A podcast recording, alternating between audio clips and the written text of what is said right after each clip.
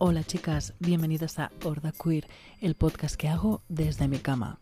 La verdad es que hoy estoy grabando esto súper tarde, en plan, normalmente mi podcast está subido desde hace 12 horas y programado para que lo podáis escuchar por la mañana, pero se me ha tirado el tiempo encima porque tampoco tenía muy claro de qué hablar, porque tenía como muchas ideas en la cabeza que no sabía cómo ordenar para crear una conclusión y no lo he hecho, o sea, no he llegado a ninguna conclusión ni he ordenado mis ideas, pero da igual, las voy a vomitar aquí, va a ser un sinsentido, va a ser posiblemente una mierda y nada, básicamente mi eh, cuarto episodio es una mierda, lo digo ya.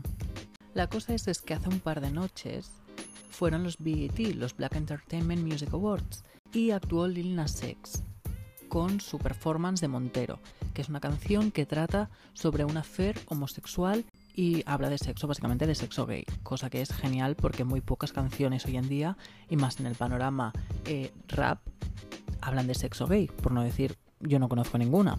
Y nada, actuó con esa canción y la performance fue pues un poco coherente con la canción, es decir, fue una performance sexual que incluyó un morreo bastante hot con uno de sus bailarines.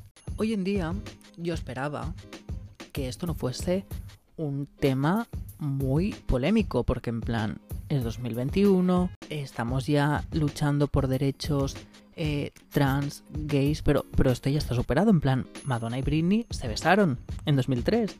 En 2021, que un tío se bese con otro tío en televisión no es una noticia. Pues ilusa de mí, ilusa de mí, que no ha sido un drama. Me cago en todo. En Twitter han linchado a Lil Nas X. Y me encanta cómo ha reaccionado él porque podría haber reaccionado como cohibido por el patriarcado echándole mierda, pero no ha sido así. Él ha usado esta oportunidad para reivindicar más derechos gays y sus propios derechos, y me parece increíble. Sobre todo, hay una reflexión que él dice que a mí me parece mm, psicología pura. Es decir, me parece que quizás es el foco de mucha homofobia dentro del colectivo. Básicamente dicha reflexión es que la gente del colectivo que es homófoba contra la gente del propio colectivo viene para contentar un poco al heteropatriarcado, ¿no? Porque si somos demasiado gays, igual no nos aceptan, igual somos una vergüenza, igual mm, ser demasiado gay es erróneo, ¿no? Hay, hay un porcentaje de gay que es aceptado y un porcentaje de gay que no es aceptado. Cuando un gay se acerca demasiado a la feminidad, estamos en zona de peligro porque no nos van a aceptar en el, en el heteropatriarcado. ¿Por qué? Porque estamos yendo en contra de la masculinidad.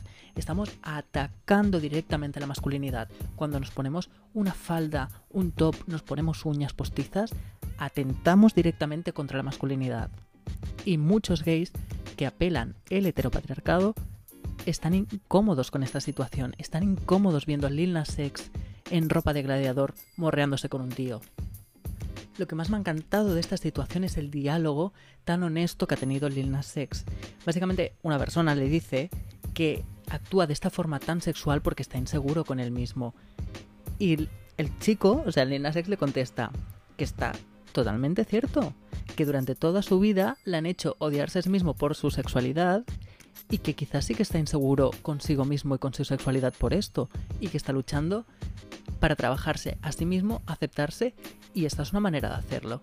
Entonces, no sé, toda esta situación que se podría haber gestionado muy mal, es decir, yo no sé si en la situación de Lil Nas X hubiese reaccionado así, me parece que él la ha gestionado de una manera maestra, que en vez de avergonzarse y agachar la cabeza, ha levantado la cabeza y ha dicho verdades como puños.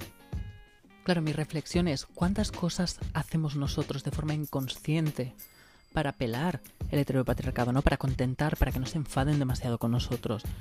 ¿Cuántas cosas no hacemos? ¿Cuántas veces no nos sentimos incómodos haciendo algo, yendo a algún sitio, vistiéndonos de cierta manera porque descontentamos al, heteropatriarcado?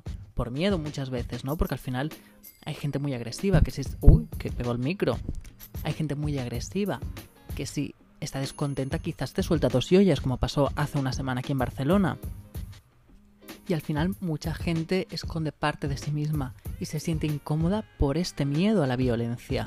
Porque recordemos, el mundo está lleno de violencia contra la gente LGBT porque nos creen minoría, pero no somos minoría ya. O sea, minoría fuimos quizás hace 50 años cuando nadie se atrevía a hablar de que era gay, lesbiana, bisexual o transexual.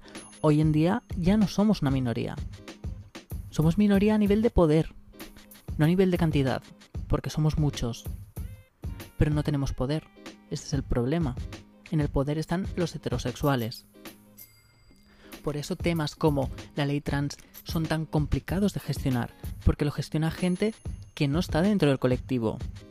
Aunque aporten las ideas, aunque se estudien, aunque hablen con asociaciones, luego al nivel real de aprobar una ley de este tipo, de esta magnitud, es muy complicada.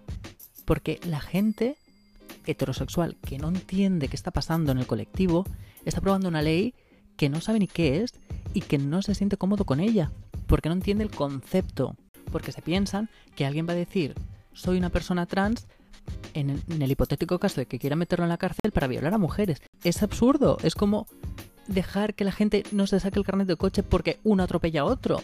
Puede ser que haya gente así, que quiera mentir y aprovecharse de la situación, pero no tiene que pagar todo el mundo por ello. No todos los trans tienen que estar cohibidos por ese miedo. Si pasa, pasa, pero el problema no es de todos, el problema es de esa persona. Y quizás ahí tenemos un problema que es otro, que está pasando en las cárceles. Pero bueno, yo ahí no me meto porque no tengo ni puta idea, pero lo dejo caer.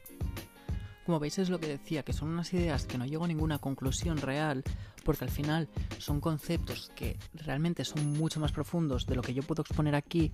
Simplemente he visto que esta situación me ha sorprendido, me ha sorprendido muchísimo que Lil Nas X cause controversia en 2021 de esta forma, porque en el videoclip de Montero, no sé si lo habéis visto, pero lo recomiendo que haga, yo que sé, pole dance al demonio. Entiendo que la religión cristiana esté soltando chispas, pero no entiendo por qué gente del propio colectivo está yendo en contra suya. Por esa incomodidad que les genera ver a una persona hetero homosexual liberada. Quizás es que vivimos muy reprimidos. Quizás es que sin ser conscientes somos esa represión nosotros mismos y reprimimos a otras personas del colectivo, cosa que no debería ser, a ningún ámbito, ni personal, ni de expresión, ni sexual, ni nada. Así que no sé, me siento un poco así, que no, os ofrezco una conclusión, pero os expongo esta situación que a mí me ha sorprendido para que vosotros también reflexionéis y quizás entre todos encontremos una respuesta a toda esta situación. Así que nada, básicamente este es mi podcast de hoy. Como os he dicho, una mierda porque es que no he podido llegar a ninguna idea, no he podido reflexionar bien. Así que nada, espero que el jueves, en el próximo podcast, tenga contenido de un poquito más de calidad, mi vida.